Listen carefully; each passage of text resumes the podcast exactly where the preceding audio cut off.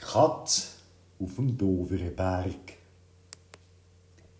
In der Finnmark, ganz hoch oben im Norden von Norwegen, hat einmal ein Jägersmann einen grossen Eisberg gefangen.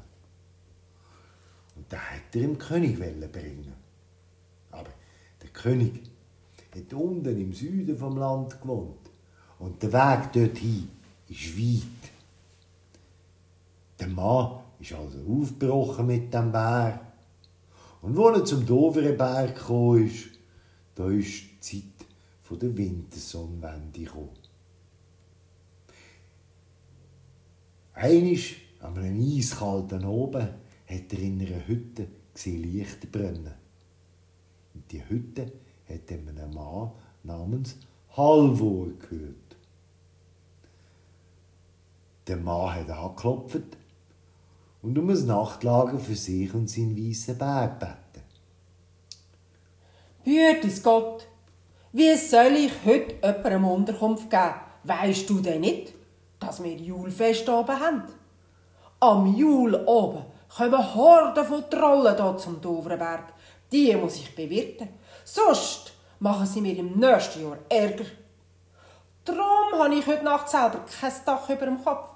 Weil, wenn Trollen kommen, ziehe ich mit meiner Familie in den Wald. Oh, du kannst mich ruhig beherbergen. Ich fürchte mich nicht vor diesen Trollen. Oh, mein Bär, der kann hinter dem Ofen liegen.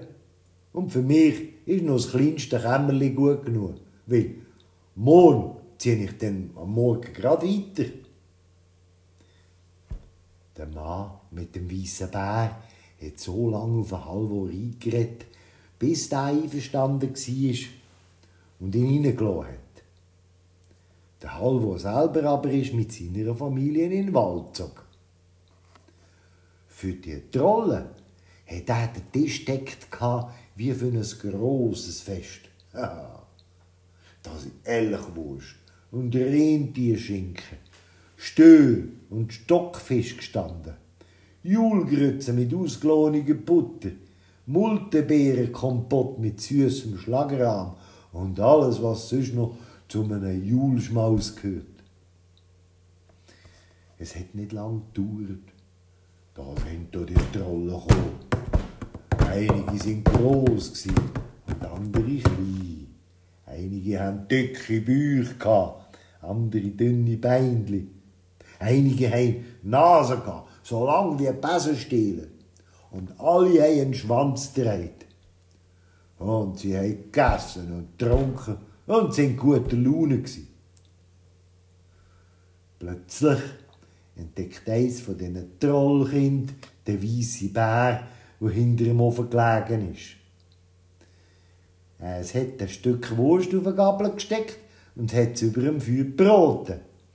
Dann ist es durch die Stube geschwänzelt und hat dem Bär die heiße Wurst so dicht unter die Nase gehabt, dass es da brennt hat. Katz, willst du Wurst? So hat es dann dazu gerufen. Und da hat sich der Bär zu voller Größe erhoben, hat dem Trollkind den Hieb mit der Tatze verpasst und hat das ganze Gesindel rausgejagt. Die grossen und die kleinen Trollen, die dicken und die dünnen, die langnasigen und die stumpfnasigen, die mit den grossen Schwänzen und die mit den stummen Schwänzen.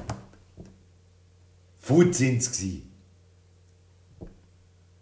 Im Jahr darauf, es ist wieder zur Zeit der Wintersonnenwende, ist da der Halvor in den Wald Holz sammeln für sein Schmine, weil er am Jule oben wie immer die Trollen erwartet hat.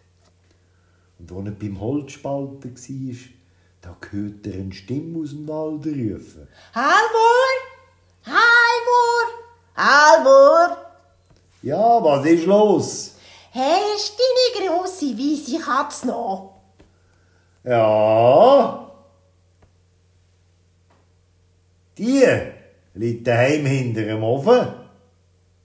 Und sie hat Junge bekommen. Fünf Stück. Die sind schon wilder als sie selber. Ah, ah, dann kommen wir nie mehr zu dir. So hat der Troll aus dem Wald gerufen und im Halvo sein Schwindel glaubt. Und seither verzichtet die Trolle auf Halvors Julschmaus. Und Halvor kann am Jul oben mit seiner Familie alles selber aufessen. Die Elchwurst und der Rentierschinken, der Stö und der Stockfisch, das Multebeerenkompott und all die feinen Julgrütze mit der geschmolzenen Butter.